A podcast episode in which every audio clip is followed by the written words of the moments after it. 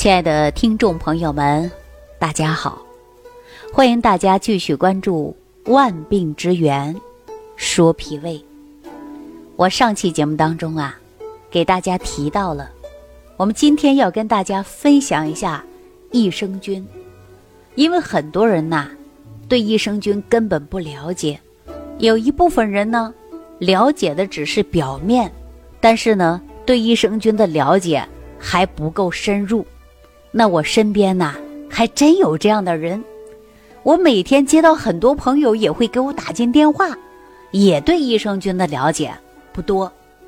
那您看，就在前一段时间，还是我一个很好的朋友，研究生毕业之后啊，他现在就开始读博了。前几天给我打电话，专门问我一件事儿，说便秘怎么解决。后来我就问他，谁便秘呀？这便秘很容易解决的事儿，怎么到你这还是一个难题呢？你可别忘记了，你还是个博士生啊！他就笑了，说我这个博士啊，还真的研究不了这个事儿。我们通了电话之后啊，就聊聊家常，才知道便秘的人不是别人，是他的妈妈。他的妈妈今年已经七十多岁了。其实，在很早的时候啊，我也见过他的妈妈。我在高中的时候啊，经常去他家，给我印象最深的就是每次去他家呀，都有松子来吃。他的妈妈呢，就是黑龙江当地农场的一个职工，而且家里的松子也特别多，每一年去都有啊，什么时候去他家都会有松子来吃，这是给我留下最好的印象了啊。后来经过几年呢，我们就很少联系了，因为各自忙工作的啊，还有都成家立业的。那目前为止呢，我已经很多年没看到他了。他呢，已经不在黑龙江住了，结婚以后呢，就全家迁移到海南了。经过了解才知道啊，他说自从他的妈妈去了海南之后，这些年呐，便秘就是常年的事儿，经常会用一些开塞露。啊，说香蕉啊、蜂蜜啊是没少吃，也是没少用，可是解决不了便秘的事儿。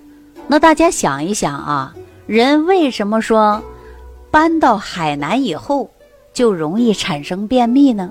哈，听众朋友可能会想了，说一到陌生的地方，可能就会上火，一上火就会严重便秘。那你说上火一天、两天、一年、两年？可是搬那儿去已经有小十年的时间了，怎么还便秘呢？这个跟上火有关吗？实际我告诉大家啊，这是饮食习惯，包括饮食结构改变了。后来我就问我这位朋友啊，我说在老家的时候有便秘吗？他就说了啊，爸妈在老家都挺好的，可是一来到这儿啊，就有便秘了。我跟大家说。跟饮食是有关系的，跟肠道的菌群失衡也是有关系的。我刚才说了，在小的时候去他家呀，会有松子吃。大家知道松子吗？松子本来啊，它就有抗衰老的、健脾健脑通便的，还能预防动脉硬化的，又可以起到滋阴和润肺作用的。那说在老家呀，这松子都会经常吃。你看，老人家都没有便秘。搬到海南以后呢，我经过了解之后，说松子已经很久不吃了，也是偶尔吃一下而已。那您看，我们说饮食习惯或者生活习惯一改变，那人真的可能会出一些问题，对不对呀？那我经过跟朋友聊天之后啊，我就告诉他了，我说首先呢，你让老人家没事儿继续吃松子，这是第一个办法。第二个办法呢，就是吃益生菌呐。松子都知道，我们是从小吃到大的，对吧？有山的地方，尤其在北方，都有松子，也是比较常见的。目前市面的价格可能一斤到现在也大概上百块钱左右吧。那我们说吃松子呢，它的确可以缓解便秘的，但是不是吃一次就能解决的问题啊。当然说能够真正调节肠道的，我建议他就吃了益生菌。那我这位朋友啊，说研究生毕业了，而且现在又在读博，一说益生菌的时候，他都会陌生的不得了。后来我给他讲解之后啊，他才知道哇，什么叫做益生菌？益生菌到底是干嘛的？这我这个朋友呢也特别听话啊，我呢就让他吃了一些益生菌。一周之后啊，他又给我打电话了。别说这益生菌还真的有作用，我也查了不少，知道益生菌它能调节肠道的菌群平衡，而且又缓解便秘，确实是不错。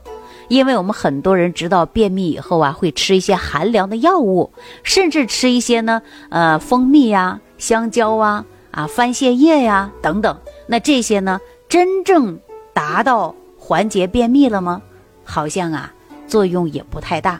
老便秘的人也特别多，所以说我建议大家还是吃益生菌。但是益生菌却有很多人不了解，而且很多人吃了益生菌，回头还告诉我没有作用。为什么会这样呢？我跟大家讲过，益生菌呢要会去选，市面当中的益生菌也是非常多的，琳琅满目的，可以很多人呢对它的了解不够，就不会去选择什么样的益生菌针对自己身体什么样的调整。那今天我就跟大家分享一下益生菌，也希望大家呢真正对益生菌有所了解，也会对你的身体健康。有一定的帮助。好，那说到益生菌呢，实际呢，它有四大功能。那四大功能呢？首先，它可以帮助营养物质消化吸收，而且益生菌呢，它在肠道内可以产生消化酶，这些消化酶呢，可以帮助人体更好的消化摄取食物当中的营养成分，这就是益生菌。益生菌呢，还可以抑制有害的微生物吸收营养物质进入血循环系统。所以说，益生菌呐，它可以助消化，又可以缓解乳糖不耐症。什么叫乳糖不耐症啊？就比如说，很多人喝了纯牛奶之后，马上就会坏肚子，有腹泻症状。这种呢，就是非常典型的乳糖不耐症。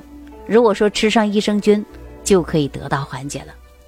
第二个呢，说产生重要的营养物质，比如说益生菌呢，它能合成维生素，包括泛酸啊，以及维生素 B 一、B 二、B 六以及维生素 K，同时呢，它还有抗氧化作用，所以说呢，对心脏啊、骨骼啦，它都有重要的作用。最主要的一点呢，它能够抗病毒、抗细菌，提高人体的免疫能力。益生菌呢，可以清除有害细菌对人体的伤害。那我们说，长期使用益生菌对人体的帮助确实很大。首先呢，它能够抑制有害细菌的生长；第二个呢，它能够抑制有害细菌产生的毒素；第三个呢。它能够清除有害细菌产生的毒素，预防和治疗某一些肠道的综合症，像呼吸道感染、生殖系统的感染，还有一些过敏、口臭以及溃疡等等。那益生菌呢，它都是有帮助的。首先呢，人体很多健康问题都是由于体内的菌群失衡。